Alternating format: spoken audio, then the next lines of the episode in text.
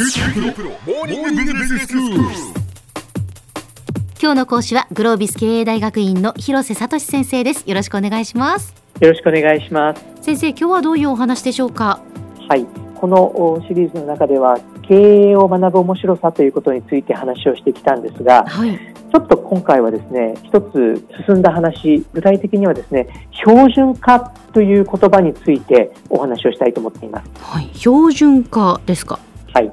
実は私自身は保険会社ですとかあるいは日本最大のコールセンターのアウトソーシング会社などでオペレーションを標準化するというお仕事をずっと取り組ませていただいています。はい、でね自分自身も実は思っていたこと正直に言うとなんですが業務を標準化したりルール化したり制度化するということはもちろんバラバラの組織をまとめていくときには一定の効果はあるかもしれないんですが、うん、場合によってはそれによって柔軟性を失ってね、うん、えー、杓子定規になったり、はいはい、お客様の意向に柔軟に対応できなくなってあるいは仕事の中での自由が利かなくなったりね業務がやりにくくなるんじゃないだろうか。そうなっていくと標準化ってどこまでやるんだろうというような限界ラインをどう考えるのかっていうテーマに自分自身保険会社あるいはこうオペレーションの会社の中で感じることがあったんです。ええ、でこういう重要なテーマの時には大切なのは専門家の声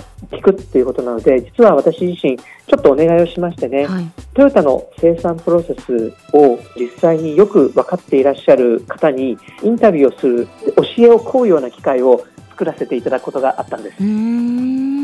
でね実はとっても驚くお話を聞くことになるんです。はい、あのトヨタさんっていう会社ご存知の通りね世界を最先端の自動車の製造会社になるんですけど、えー、彼らは実は標準化というのはずっと続けていくもの終わりのないものという認識をされているんです。はいはい、でその背景にある哲学ってどういうことかっていうと実は標準化というのはいろいろなこうプロセスであり型というものをある意味で見える化していくその結果として結論から先に言うと、え標準化は人を自由にする標準化をすればするほど人は自由になるそのような哲学をトヨタの皆さんって持ってたんです。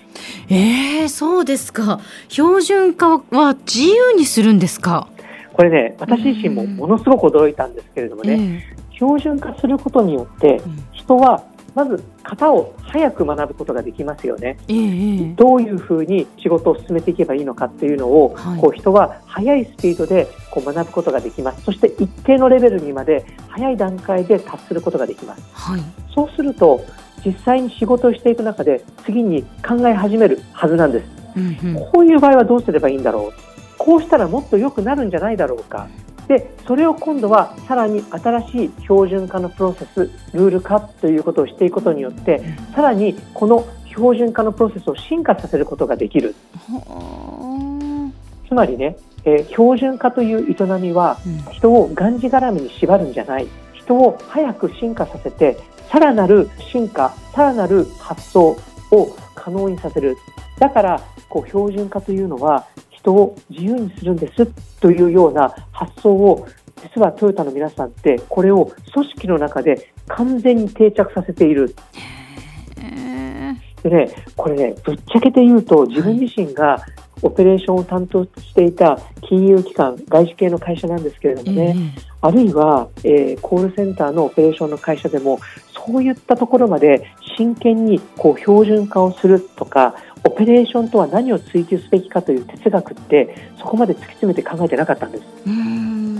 だから発想としては、ええ、ここまで標準化したからそれでいいよね緩めてもいいよねという発想でいたんです。うん。でも通常そう思いそうですね確かに。はいでトヨタさんのすごいところは、え、この発想を製造工程だけではなくて、はい、今度は思考の標準化といってこう問題解決をするための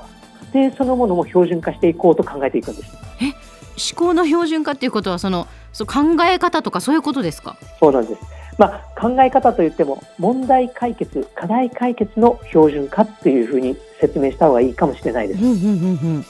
だからね、一見これって人間を杓子定規にして、金太郎飴のようにしてしまうんじゃないだろうかっていうふうに思わせてしまうんですが、実はそうじゃなくて、これも根底にあるのは、課題解決の型、思考の型というのを作ることによって、人はそこからさらにより良いものを作ろう、さらにより新しい考え方をしていくような仕掛けを作っていこう。つまり人間を自由にする、もっと言えば人間を思考の面で進化させる、はい、そういう仕掛けとして標準化という言葉を捉えている。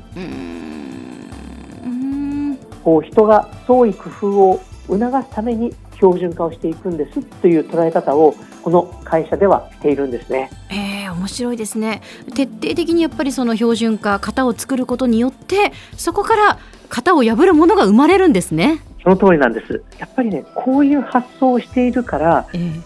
普通の製造業であるはずのトヨタさんっていうのは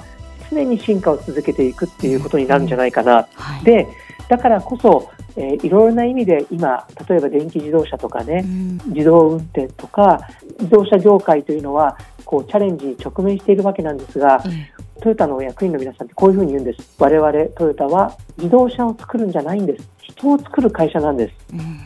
うんもちろん実際にこれがね次の新しい時代のこう競争にね勝ち残るかどうかそれは誰もわからないんですけどただもしこのような発想つまり優秀な人を作るんですというような発想でこの会社がこれからも取り組むとすればきっと面白い時代が来るんじゃないかなというふうに思いますし我々自身もそういったことから何か学びを得られるんじゃないかなというふうに思うんです。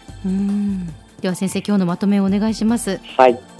今例えばねこの標準化という言葉で捉えるとなんだか閉塞感があるようなあるいはね行き着く先に限界があるかのように捉えがちなんですけれども実はこの標準化という言葉一つにもとても深い意味合いだったり面白さがある。この5回のシリーズの中では経営に向き合う面白さということをお話をさせていただいたわけなんですけれどもぜひね表面的に捉えるんじゃなくて一つ一つの言葉についてもその意味を考えながら経営の世界における自分のスキルというのを高めていけるといいななんかそういうふうに新しく考えるきっかけにこの、ね、お話がなるといいんじゃないかなというふうに思っています。今日の講師はグロービス経営大学院の広瀬聡先生でした。どうもありがとうございました。ありがとうございました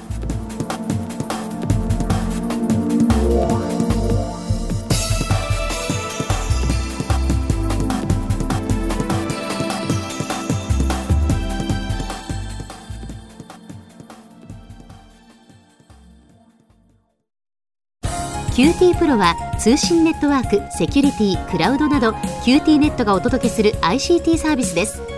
九州中に展開した光ファイバー網を基盤に一番身近なビジネスパートナーとして九州の企業自治体の皆様をサポートします。詳しくは QT プロで検索を。